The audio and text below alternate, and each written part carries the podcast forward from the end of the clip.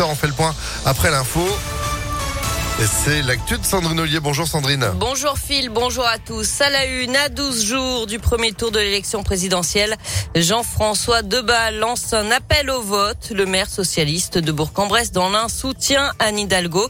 Mais la campagne de la candidate socialiste piétine. La maire de Paris plafonne à 2% d'intention de vote dans les sondages. Un camouflet pour le parti socialiste en perdition depuis la fin du mandat de François Hollande. Mais pas de quoi inquiéter l'ancien vice-président du conseil régional de Rhône-Alpes, Jean-François Debat, appelle simplement les électeurs de gauche encore indécis à aller voter. La campagne elle-même, sur le terrain, ça se passe bien. En revanche, la gauche ne se porte pas bien. C'est clair. Il y a des millions de Français qui ont toujours voté à gauche et qui ont en général toujours voté pour le, Parti socialiste. Aujourd'hui, nous sommes affaiblis, on le voit. Mais qui a pris notre place? Personne. Vous savez, en, en, en, Bresse, on dit, c'est à la fin de la foire qu'on compte les bouses. C'est pas très élégant peut-être, mais c'est une belle image. Venez voter. Euh, ne vous laissez pas abuser par euh, des, des, sondages qui sont certes déprimants, mais qui ne reflètent pas la, la réalité. Ils reflètent le fait qu'aujourd'hui, beaucoup de gens de gauche sont comme vous, ils ne savent pas. Et donc, quand on ne sait pas pour qui on va voter, forcément, ça n'apparaît pas dans les sondages. Et le premier tour de l'élection présidentielle, ce sera le 10 avril. Notez que Valérie Pécresse va reprendre sa campagne en, en présentiel. La candidate LR a été testée négative au Covid. Elle était à l'isolement depuis jeudi. Les prix des carburants repartent au-dessus des 2 euros dans les stations-service. Comptez désormais 2 euros 116 en moyenne le litre de gasoil, 2 euros 004 le litre de samplon 95. Je rappelle que le gouvernement a promis une remise de 18 centimes par litre à compter de vendredi et pendant 4 mois.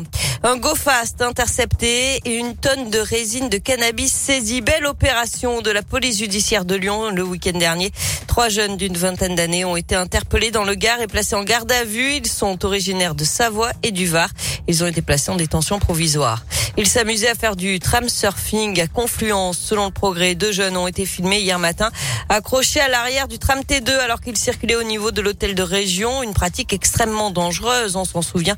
Ça avait coûté la vie à un adolescent de 15 ans en septembre dernier à Vaux-en-Velin.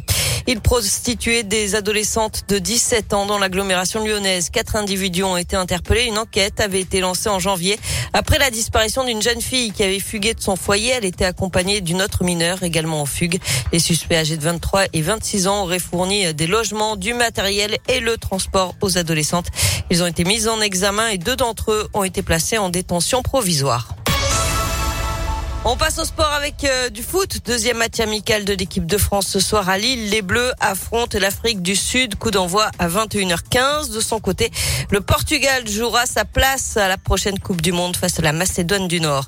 Enfin, image insolite ce week-end à Toulouse. Au moment de repartir, le bus des joueurs du Loup était bloqué par une voiture mal garée. Mais pas besoin de faire appel euh, au micro euh, pour trouver l'automobiliste ou d'attendre une dépanneuse. Ce sont les rugbymen qui s'en sont occupés. Une dizaine de joueurs lyonnais ont tout simplement soulevé la voiture de quelques centimètres. Bah voilà, c'est ça. Allez hop là, on déplace la voiture, on n'en parle plus. Bon, ça va beaucoup plus vite, ils ont bien raison. Merci beaucoup Sandrine pour l'info qui continue sur impactfm.fr. Vous restez avec nous? Mais oui. 6h34, c'est la météo. Météolion.net